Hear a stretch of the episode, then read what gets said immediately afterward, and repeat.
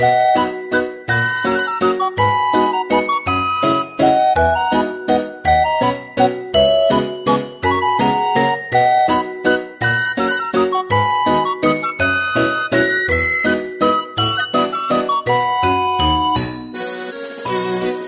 回のゲストは、ラジオバレラペナのパーソナリティのワンダさんです。よろしくお願いします。お願いします。えワンダさんは、えっと、メキシコでお仕事をされていて、もう10年以上メキシコで暮らしていらっしゃる方なんですけども、あ、メキシコは9年目で。あ、9年目で、はい。はい。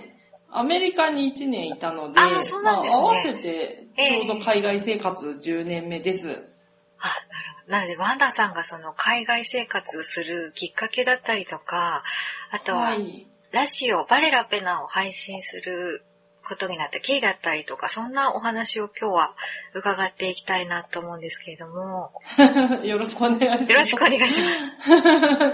はい。ワンダさん、いろんな番組で、大学時代は畜産学部で勉強されていたっていうお話をされてたので、はいあの、農業に興味を持ったのはいつ頃からだったんですかね？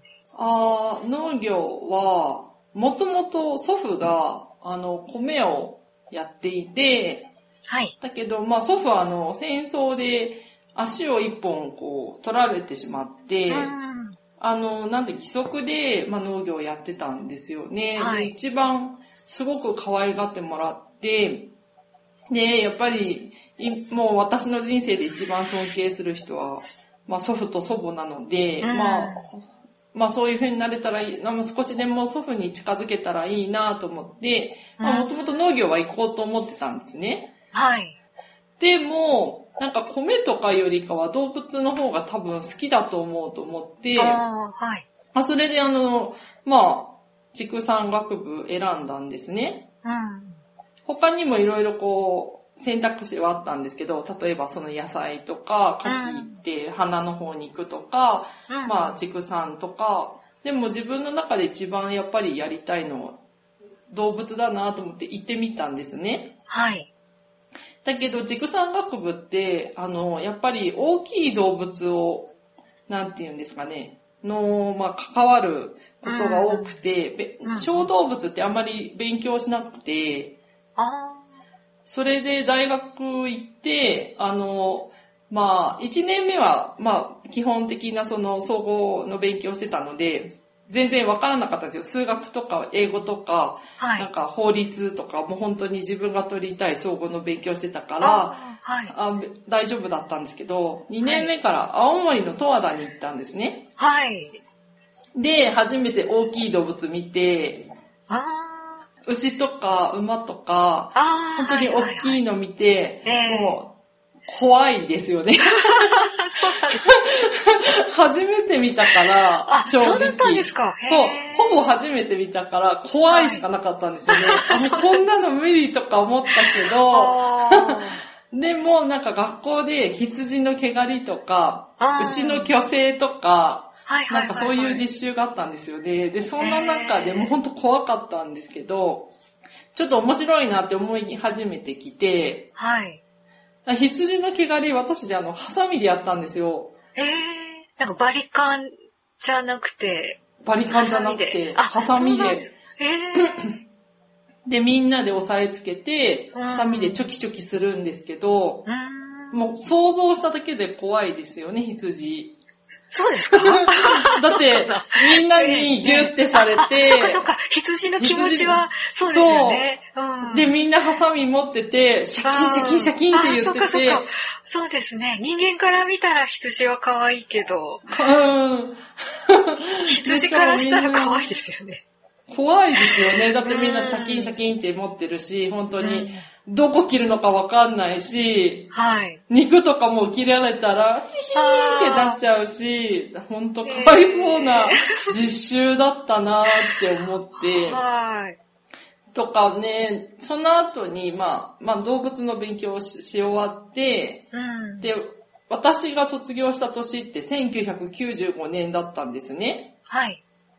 その頃ちょうど氷河期、就職氷河期ですっもう本当に、あの、就職が全然決まらなくて、うん。まあ特に何もあの、まあ勉強してこ、なんていうんですか、あの、資格も取らなかったし、はい。経営としてた学生だったので、なかなか、うん、取れん、なんていうんですか、就職決まんなく30個受けて30個落ちて、ああ、はい。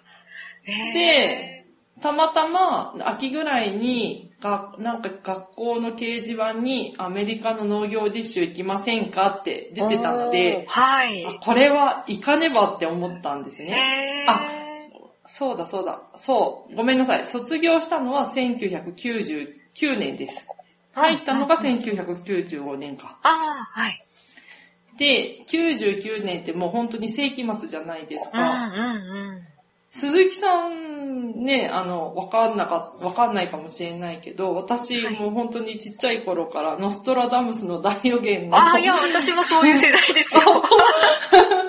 テレビずーっと見てあませんでしりました、ありました。うん信じてました？少し信じてました。私死ぬほど信じてたんですねあ、。そうなんですか。へえ。その年に大きい大失恋もして、あ、で、はい。世紀末だし、もう、なんかその彼氏がいる日本で死んでたまるか、みたいな感じ なでる、ほど。同じ土地では死にたくないみたいな。そうそうそうそう。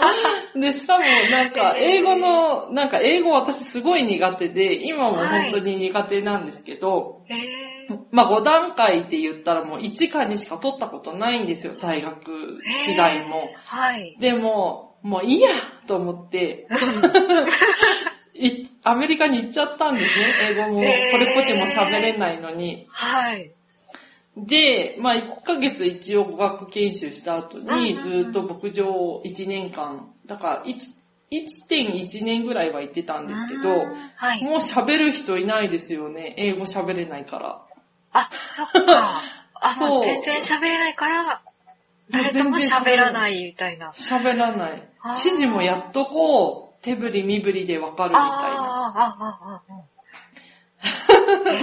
そんな、なんか孤独な一年を過ごして、もう牛しか友達いなくて、もう牛と日本語で、そう、今日寒いねとか、今日月綺麗だねとか、牛としか喋らないっていう。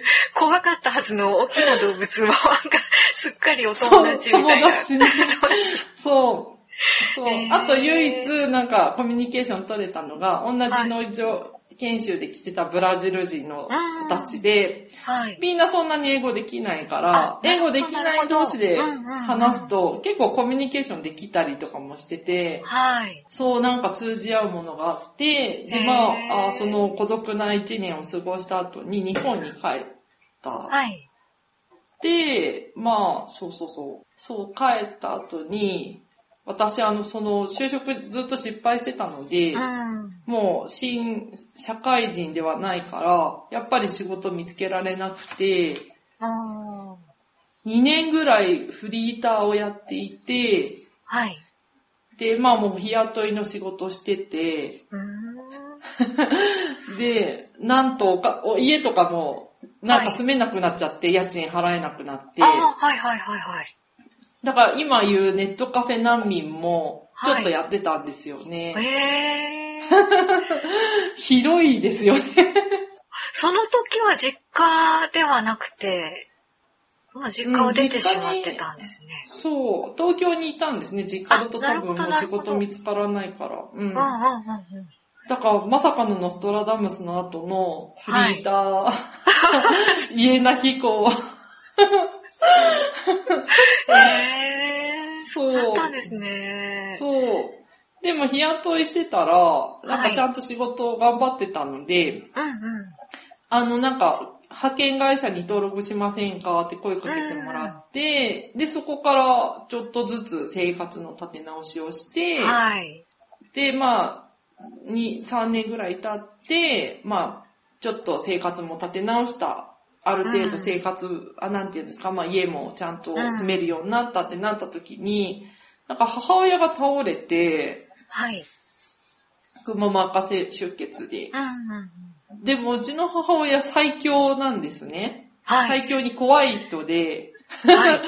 最強に強くて、ええそんな人が倒れるぐらいだから、うんうん。いやーなんか人生って何があるかわかんないなと思って、うん。で、よくもう一回考えて、やっぱり私農業に戻りたいなと思って、うん。そこから牧場生活に戻ったんです。はい。そう。あ、もう一回やりたいなっていうか、やりたいことをやりたいなって思った時に、そう。農業だな、牧場。だなっていうふうに牧場だなって思った。そう。へーで、そこから20代終わるまで、はい。20代の、まあ、なんていうか、後半、最後の、まあ5年ですね、農業うんにやっぱり戻ったんですね。で、その中でも、やっぱり協力隊も、ちょっとやっぱりアメリカにいた時にあまりにも英語喋れないし、なうんなんか仕事もなんよくわかんないままやってたから、はいちょ。っとこれはリベンジだなと思った時に、青年海外協力隊、友達がいたので、あ、いいなと思って、応募したらたまたま受かって、うんうんうん。それで28で行ったのかな ?28 か9で行ったんですね。うん。2年間。はい。そうそう。協力隊、青年海外協力隊って聞いたことありますか？はい。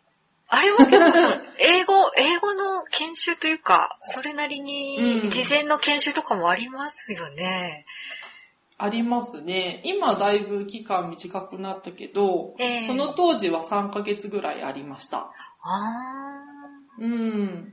ーいろんな発展途上国へ派遣されてはいはい。活動するんですよね。そう、そうなんです。で、まあ、今ね、だんだんやっぱりあの、海外ね、ちょっと治安が悪くなってきたので、うん。まあ、受ける人少なくなってるきた、あみたいなんですね。でもまあ、ええ私がいた時っていうのは結構多くて、ー。うん。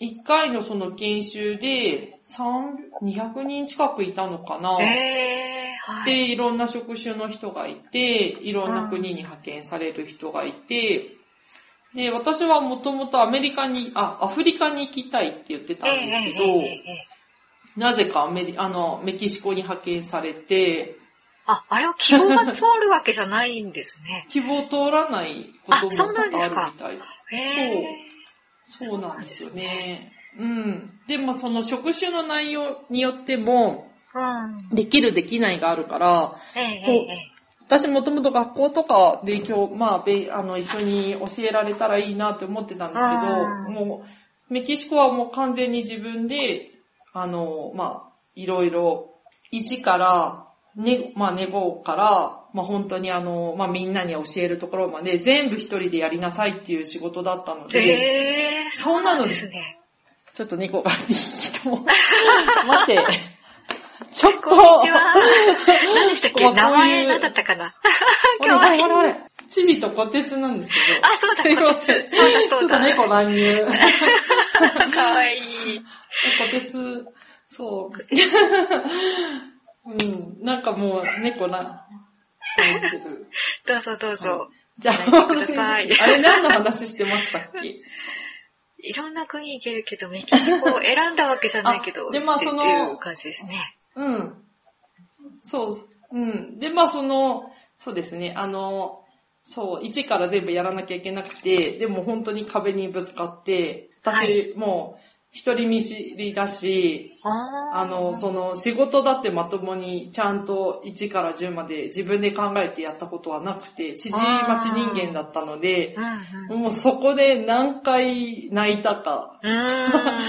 もう話、言葉、スペイン語だったんですけど、スペイン語は比較的英語よりかは、あ、いけると思って勉強してたんですけど、やっぱりなかなかそのね、人とネゴするまでの能力はなかったから、もう何回泣いたかだし、あ人ともぶつかったし、でも、まあ、だんだんスペイン語も慣れてきて、うん話せるようになって、まあ、ネゴもだいぶ一人でできるようになってっていうところまで来たんですけど、ーはい。スペイン語って何か聞いたことあります？日本とかでも。スペイン語、オラとか。うん、ほら、そうですよね。オラ。タコス屋さんもなんかすごい増えてきたって。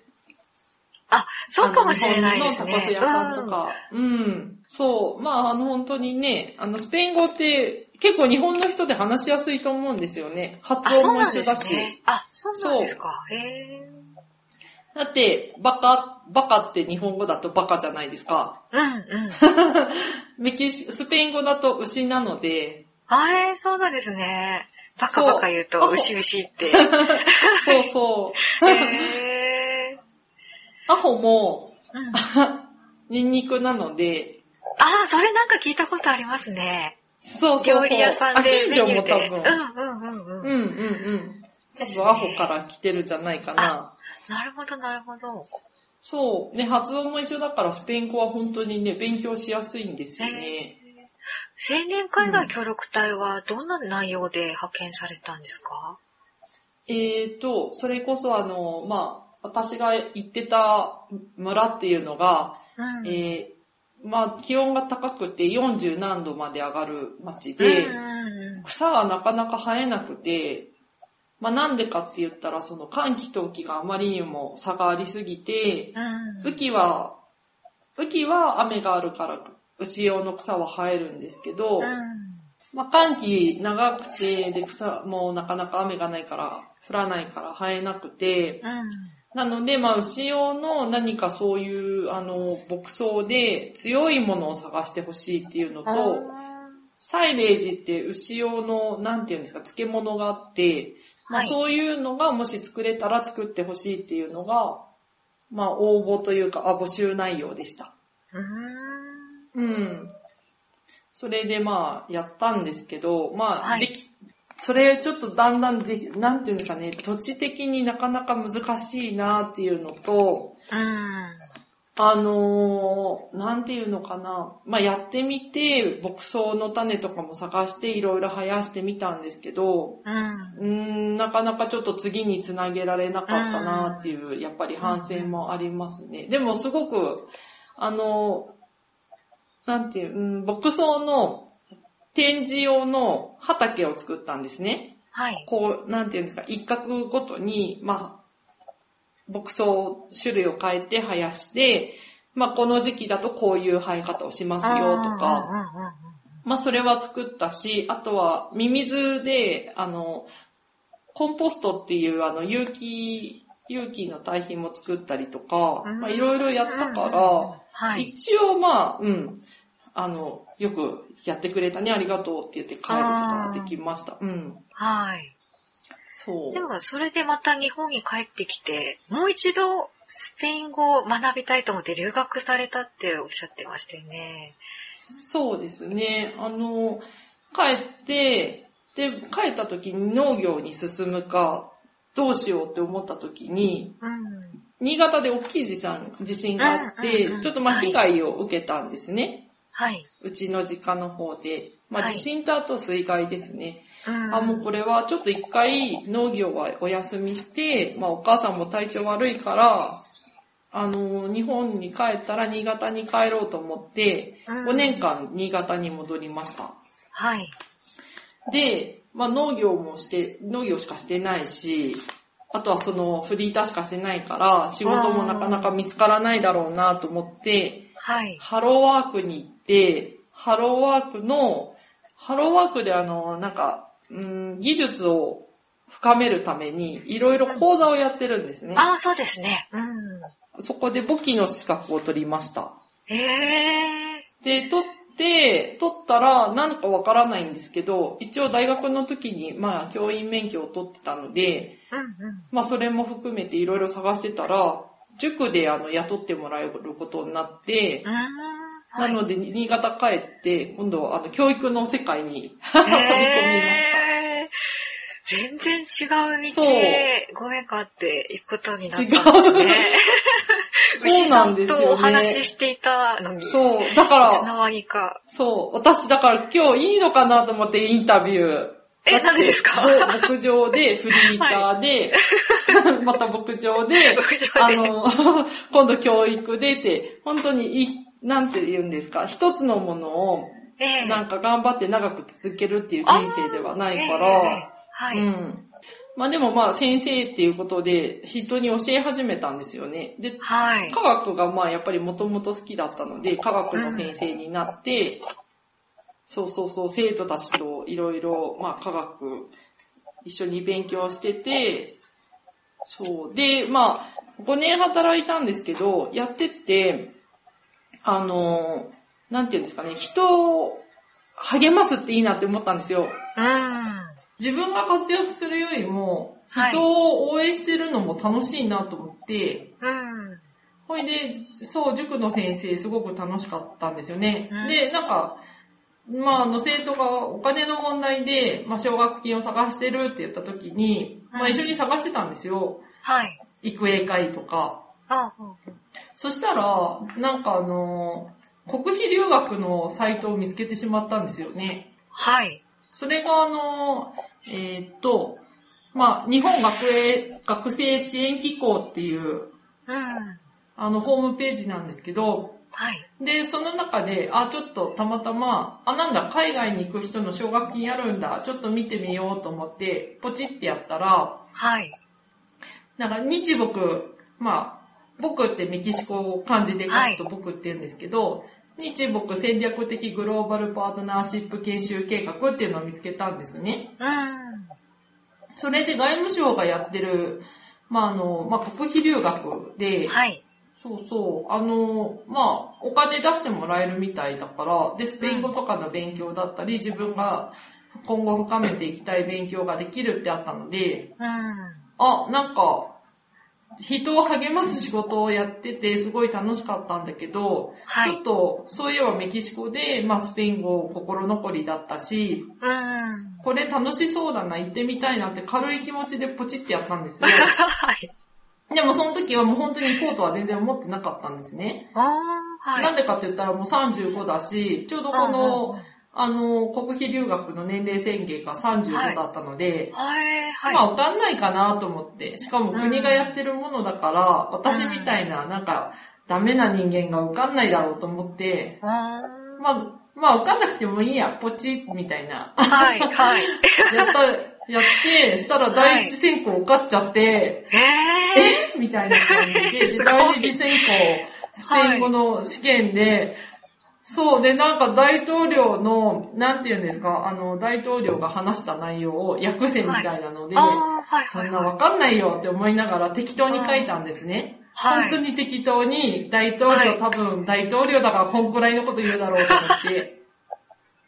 で、しかもなんか、環境の話してたから、あ、え環え境だったらちょっと好きだから、わかるから。で、さも大統領になったかのように書いたんですね。はい。したら受かっちゃって、やばいみたいな。ややばい。ばい受かってもうたみたいな。へ受かっちゃったから、会社も辞めなきゃいけないみたいな感じで、楽しかったし、なかなかいろいろ、いろんな勉強もしたし。でも、しょうがないと思って、これも多分縁だし、うんなんか神様の贈り物だろうと思って、はい。行っちゃったんですよね、メキシコにまた。ええそう。偶然というか、勢いというか、ポチッとポチッがまさかのだけが10年。まさかの、うんそうですよね。そう。だから私10年今回メキシコ来たの2年、2回目なんですね。1回目がその教青年海外協力隊の2年。うん。で、今回が、あの2、2回目の今7年目ですね。うん。そう。へ行く直前に、あの、東、東日本大震災があったんですよね。ええええええええあ、3月のちょうどね、11日で、うん。私行くのが8月だったので、あ、うんもうこれ行けないなって思ったんですけど、うん。でも、ね、やっぱりいろんな人が亡くなったりなんだりしてる中で、うん。で、まあ前回と一緒ですよね。死が近くにあったからこそ。自分もそんな生近な考えで言っていいのかなって思って、うんで、葛藤して、まあで、やっぱり行かなきゃダメだなと思って来ました。やっぱりそこは自分のなんか思い残しがないようにとかそういう選択なんですかね。うん。国費留学でそれは語学留学っていう感じなんですかね。うん。なんかいろいろコースがあったんですけど、はい。私が行ったコースは語学留学プラス、もしレベル、スペイン語のレベルが伸びれば、他の大学に留学コースで、はい。でも私も年齢が年齢だから、はい。大学受け入れとかもなかなか見つけられなくて、ああの、日本語学校の、あの、まあ、なんていうんですかね。で、ちょっと研修をさせてもらうことになったんですね。ーはい。あの、日本語教師として。ああ、はいはいはい。あ先生やってたからいいんじゃないっていう、うんやっぱり向こうも安易な考えできっとやってたと思うんですけど、はいうん。うんで、3年そこで研修させてもらって、はい。で、そのまま居残りしました。居残りっていうか、あの、まあ、留学1年終わって、うん。そのままそこの学校に残るっていううん。うん。ので、うん。うん。そこでも4年は、4年くらいは働いたのかな。うんそう。だから日本語教師もちょっとやってたんですね。へえ。終わってから。はい。うん。でも日本語教師やってて、日本語のこともいろいろ自分で勉強してたんですけど、うん。なんか今度スペイン語の方に興味が出てきて、はいでも日本語教師だからスペイン語喋る機会そこまでないかあら、あ、ちょっとこれじゃいかんと思って、はい。たまたま、あの、そうですね、あの、私がいるす、私が住んでる地区って今自動車産業がすごくで、はい。いろんな会社が来ていて、松田さんとか日産さんとか、はい。これからトヨタさんも来るんですけど、で、うんそこで通訳を募集してたから、やったことなくてもいいですかって言ったら、いいですよっていうことなんで、はい。通訳として働き始めました。で、今2回目です。へーじゃあ今は通訳のお仕事をされてるんですね。そう、通訳なんです。だから私、そう10代は、まあ、新潟で引きこもりみたいな感じで、20代は農業をやってて、30代は教育の仕事やって、うんで、今40代で通訳の仕事やってるんです。へ わけわかんないですよね。だから、一個の仕事をすごく長く続けられる人ってかっこいいなって思うんですー。よね。ああ。そうですかね。でもそういういろんなことやってみようかなって思って、ポチッとしちゃったり、やったことないけど、いいですか？うんって言っちゃったりとか、うそういうのってすごい逆に私にはできないので、えあ、すごいと。え私逆にやっぱ一個のところで長くな人なんですけど、はい逆にそういう冒険っこいい冒険心というか、新しい環境が怖いって思っちゃうタイプなので、へぇ踏み、踏み出せないんです。そうなんです。へそうなんですよー私反対に鈴木さんの方がすごいと思う。へえ。私結構いろいろ、いろんな職種でいろんなことを勉強してきて思ったことがあったので、はい。あの、私あの、朝会は結構素敵な、私あの結構リスナーなんですね。あありがとうございます。そう。で、すごくあの、面白いなと思って聞いてたんですけど、はい。やっぱりあの、一番すごく、あの、あーって思ったのが、一番最初の55英語会話のヨシあさん。あはい。ええ、ええ。と、あと、えっ、と、鈴木奈緒さんはいはいはいはい。の話にすごく、あーってなったんですよ。ええ。なんでかって言ったら、あの、お二人とも、なんか、勉英語の勉強長くされてて、うんうんちょっと休憩時間があって、うんまた勉強されたって言ってたじゃないですか。はい。私もそうなんですよね。スペイン語2年間やって、うん日本に帰ってあんまりやらなくて、で、今、うんやって、で、今通訳やってるじゃないですか。はい。で、なんかお二人が本当に言っていたのが、なんかそういう風に一回や休憩時間、勉強の休憩時間を置いた方が、うんなんていうの、理解の速度が上がるっておっしゃってたんですね。はいはいはいはい。で、私もスペイン語そうだったんですよね。へー。最初の2年間はもう本当に1、2、3、4って数えて、もうわけわかんなくなって、ウェーンって泣くぐらい だへーったけど、はい。うん。今一応ね、曲がりなりにも通訳やってるぐらいだから、うん。うん。そう。で、しかも私なんて特に英語なんて全然もうずっとできない人だったし、スペイン語を本格的に始めたのは30過ぎてからだから、はい。そう。で、考えてみたんですよ、自分なりに。なんでって。はい。結局、言語習得ってパズルだと思うんですよ。ああ、はい。なんか単語を覚えるのってパズルのツールを増やすことかなと思ったんですね。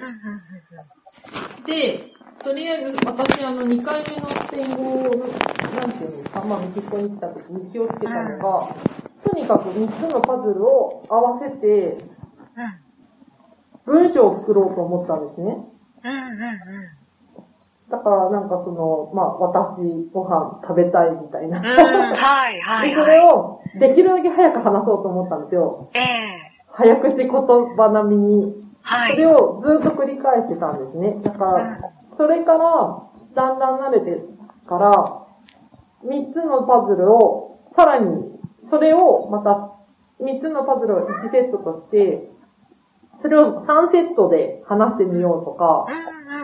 やってみたんですね。はい。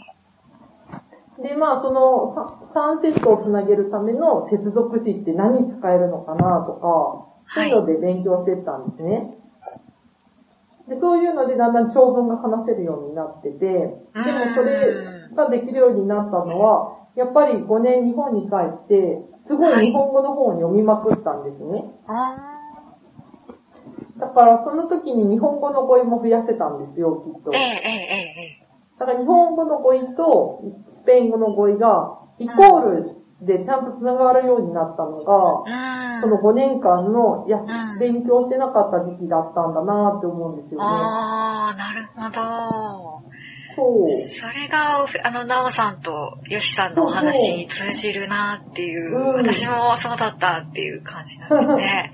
そうそうそうそう。あと5年やっぱり日本にいてずっとくすぶっていたので、スペイン語も全然勉強しなかった。し、メキシコも行きたいなと思いつつ行けなかったから、うん。なんかそこで、なんかそのメキシコに行きたい、帰りたいっていう思いが、すごく、はん？なんていうんですかね、だんだんこう、熱気が、熱気じゃないな、原動力がだんだんそこでできてきたのかなって思うんですよね。あ、だんだん語学とかがわかるようになってきて、もう一回メキシコに行って、うんた試したいというか。話したいって思うようになったんですね。うのも。うんうん。そうなんですよね。だって私もともと運動神経も良くないですし、頭の回転もそこまで良くないですし、今まで学校の成績だって大体中のあとか、下の上ぐらいだったし、うん。で、いろんな人に本当にもうなんか、なんていうのかな、もうおバカさんだね、みたいなこと言われることも多々あったし、はい。で、なんかだから私言語能力ってそんなに皆さんに比べたら高くはないんですよね。今だって通訳してもそこまではレベルは高くないと思うし、でも私できないから、ずーっとその自分の情熱を持ち続けられたんですよ。ああ、うんうんうんうんうん。なんかできる人の方が多分、はいあ、やりきった感って多分すぐ持てるから、うんそこで終わっちゃう人も多いと思うんですよね。はい。でも私できないことが多いから、反対に悔しいからやってやるっていうのがすごく多くて、うん。そうそうそうそう。あわかります。そういうのありますよわかります？ね。ええ、私も、うんそういうのあります。あ、よかった。同じタイプか。そうなんですよね。できるようになるまで、ね、やっぱできたらうん嬉しいし楽しいのでね。なんか、うん、そうあ。るな。そうなんですよね。で、しかも最初農業をやってた時に、やっぱできないで終わっちゃったことがたくさんあるんですよね。うん。で、その後その教育の世界に入って、私はでき基本的に自分ができないから、はい。できない人に対しての気持ちが、まあ、うん。わかる部分がちょっとあるから、はい。そう、そういう、まあ、できる子たちとどう接していいかわかんなかったんですよ、その時代。でもできない子たちにどう接していいかは大体わかるから、うん。まあそう、そこでも頑張ってきて、うんで、人がどういう風な階段を登ったら、その能力が上げられるかっていうのをそこで見たんですよね。会社でノウハウも教えてもらったし、自分も実際やってみて、見てきたから、うん。そうそうそうそう。で、それの上のこう今の自分なので、うん。なんか方法論ってすごく重要なんだなって思ったんですよね。えええええ語学を習得するにしても、はい。パズルを集めるにしても、全部方法論をしっかりと自分が理解してれば、うん。どんなに最初がスタート低くても、うん誰でも伸びるんだなって思ったら。なんか、みんな自分のことバカだなとか、自分なんてどうせできないなって言ってるけど、実はそうじゃないんじゃないかなって思い始めたんですよね。うんうんうんうん。そうそうそうそう。やり方を、おやり方を知らないだけなんじゃないかみたいあ、な。そうそうそうそう。しっかりそれが、がハマればちゃんとできるようになるように。のにうん、それを知らないだけっていうか、そうそうう。ん。情報がないだけなんじゃないかとか、うんあとはただその、外に出る場がないから、うん。できないだけなんじゃないかっていうふうに、ずっとこの、はいまあ40に入る前ぐらいからずっと考えてたんですよね。そうそうそうそう。で、ね、やっぱりラジオ、いろんなラジオを聞き始めて、あやっぱり、ね、いろんな人がいろんな面白いところを持ってるっていうのもすごく分かったから、うん。私にできることって何かなって思ったんですね。今はい自分、スペイン語頑張って、通訳頑張ってるけど、うん今度頑張ってる自分はいろんな人に場を与えてもらったから、今度は私が場を提供する人になりたいなって思ったんですようん。うん。で、それでラジオなんです、うちの。うん。なるほど。そう繋がってくるんですね。へそー。もともとポッドキャストを知ったきっかけとか聞き始めたきっかけは何だったんですか？う。あの、スペイン語勉強してて、スペイン語しか話さない日が結構1週間ぐらい続くと、はい日。本語の声が抜けていっちゃうんですよ。ああ、はいはいはいはい。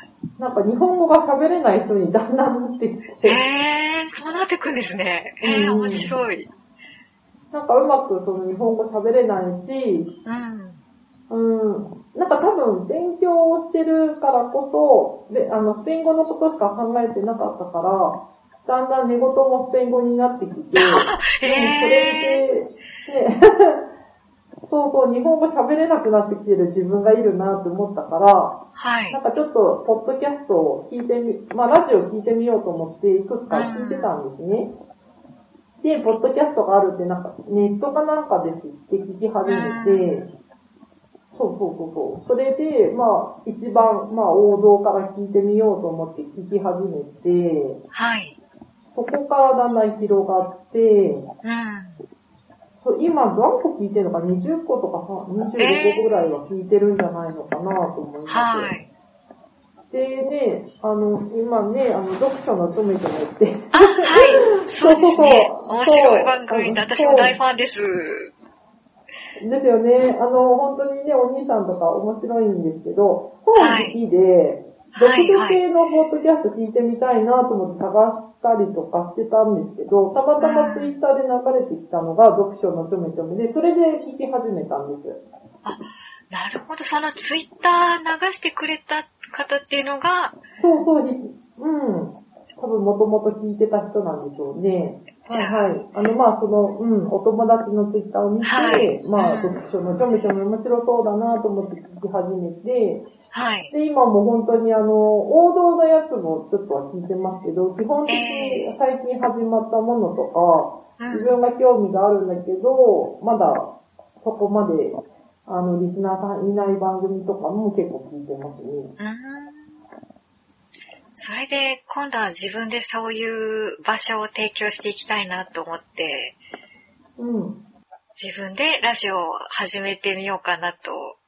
そう。で、まあ、あの、うちの家族も面白いんですよね。妹とか、はい。わけわかんないことやったりとか。で、まあ、もともと家族だけでやろうと思ったんですね。家族の、うんまあ、コミュニケーションツールにまず最初にして、それから、なんかいろんな人と交流したらいいな、できたらいいかなって思ったら、うん。あの、前一緒にポッドキャストやってた木部さんっていう人も、はいはいはい。一緒にやり始めるようになって、はい。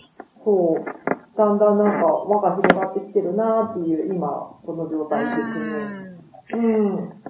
本当にね、いろんな人に聞いてもらえるようになったら、いろんな人にも出てもらいたいなと。はい。どうでしょうね。でも、いろんな人にインタビュー、やっぱりああの、鈴木さんみたいにしたいですね。ああ、なるほど。うん。だって人の話ってのすごい楽しいですよね。楽しいですよね。そうなんです。うん。楽しい。自分と全然違う価値観そうそうそうそうすごく、そうそうそうそう。ね楽しいですよね。え。うん。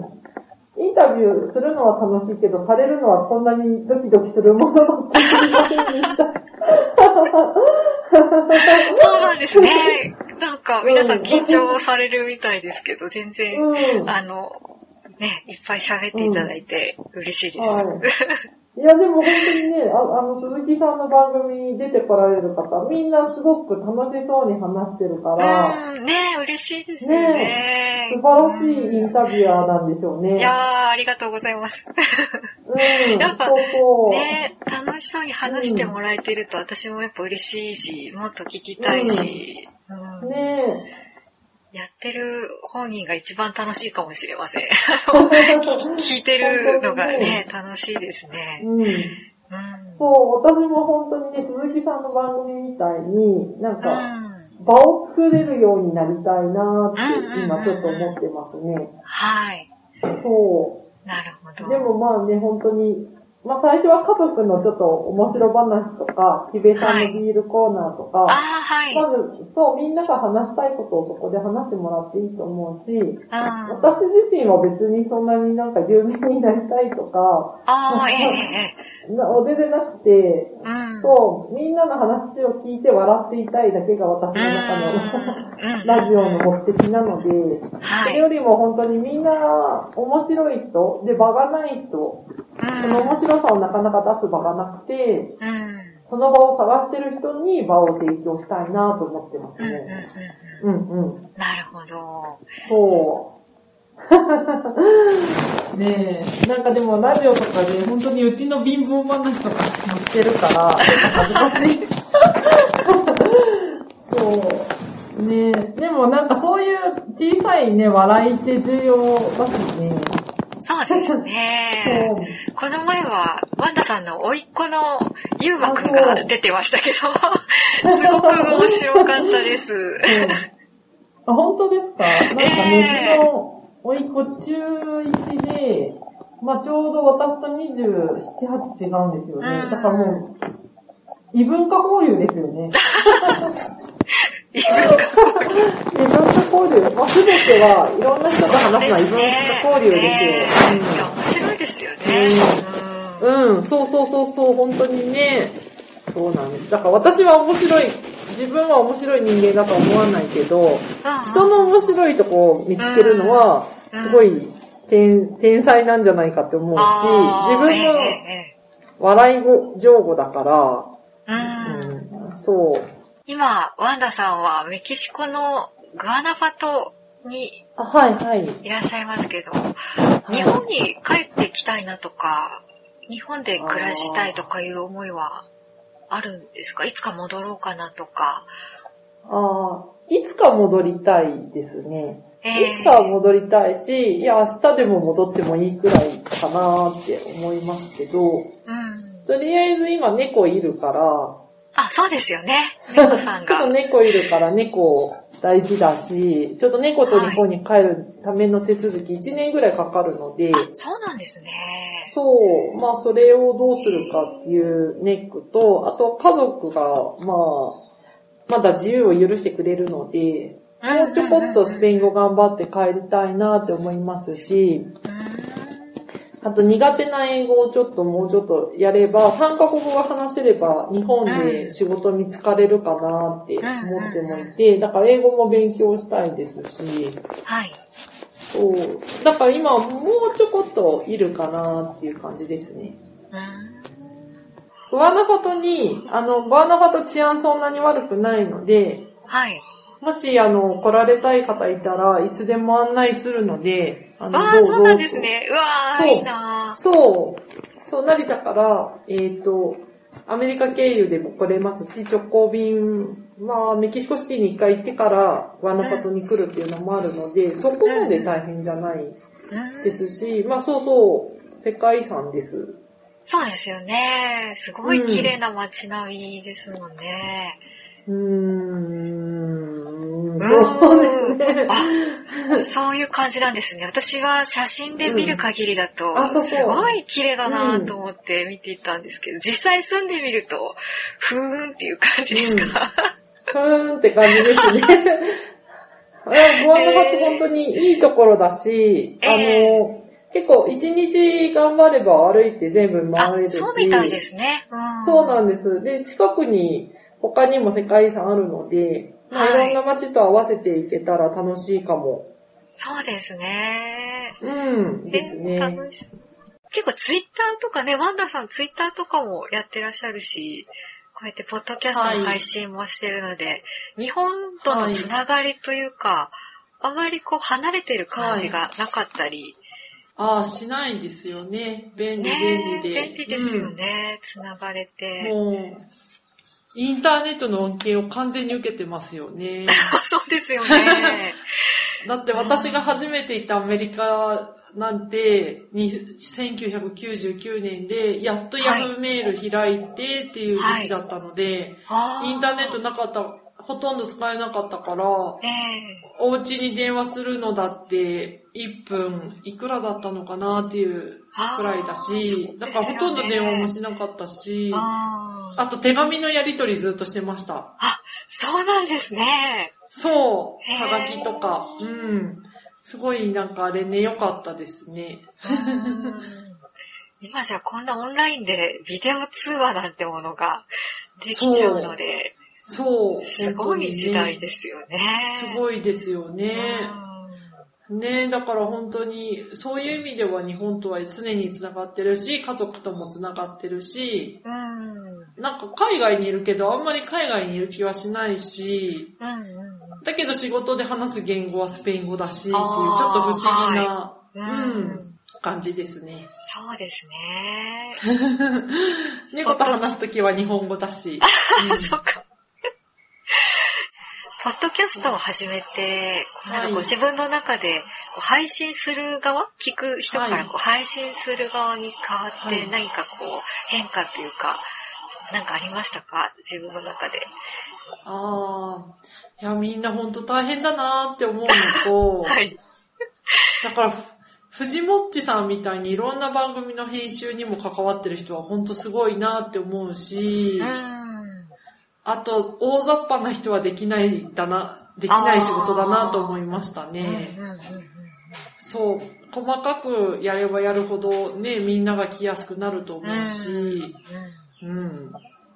ですね。あとは、えー、やっぱり話す方になってから、なんか悪い言葉を使わなくなりましたね。うん悪いこと、できるだけなんてネガティブな言葉も使わなくなったら、なんか気持ちが楽になったっていうか、うん。やっぱり、なんていうのかな、ネガティブなことばっかり言ってると気持ちって下がるけど、ポッドキャストとかで、まあ、普通に面白い話したり、はい。みんなを励ますように、できるだけ言葉を使ったりするようなことが心がけてから、うなんか自分にとってもすごく、なんていうのかな、良くなってきたっていうか、インプットとアウトプットがイコールで繋がるようになってきたから、うんそういう意味では精神的になんか、うん、バランスが取りやすくなったかなと思って。えうん、今までは言うところがなかったからずっともうインプットインプットで、ーうん多分きっと自分の心の中でも吐き出したいなっていうのがきっとあったんでしょうね。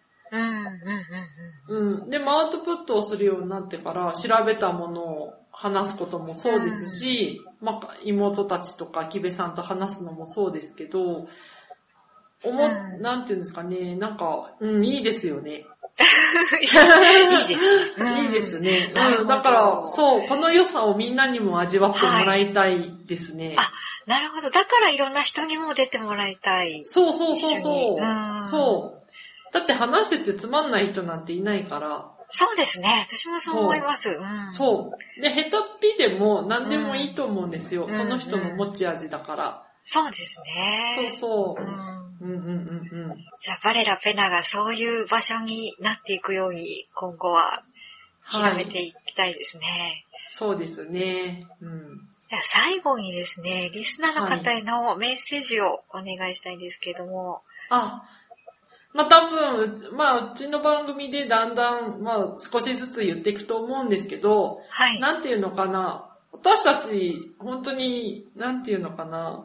普通の家庭には生まれてないし、普通と言われている人生も歩んでないし、そういう人間でさえも、こういうやろうと思って行動していろんなことをやったら、いろんな素晴らしいつながりができてきてるから、うん。今なんか自分ってこうだからダメだなとか、こうだからできないなとか思ってる人には、うん。そういうふうには思わないでほしいなっていうのがまず一点と、うん。もしそういうふうに思ってしまうのであれば、きっと場が悪いので、場が悪いだけだから。場を変えればいいんじゃないのかなって思うし、はい。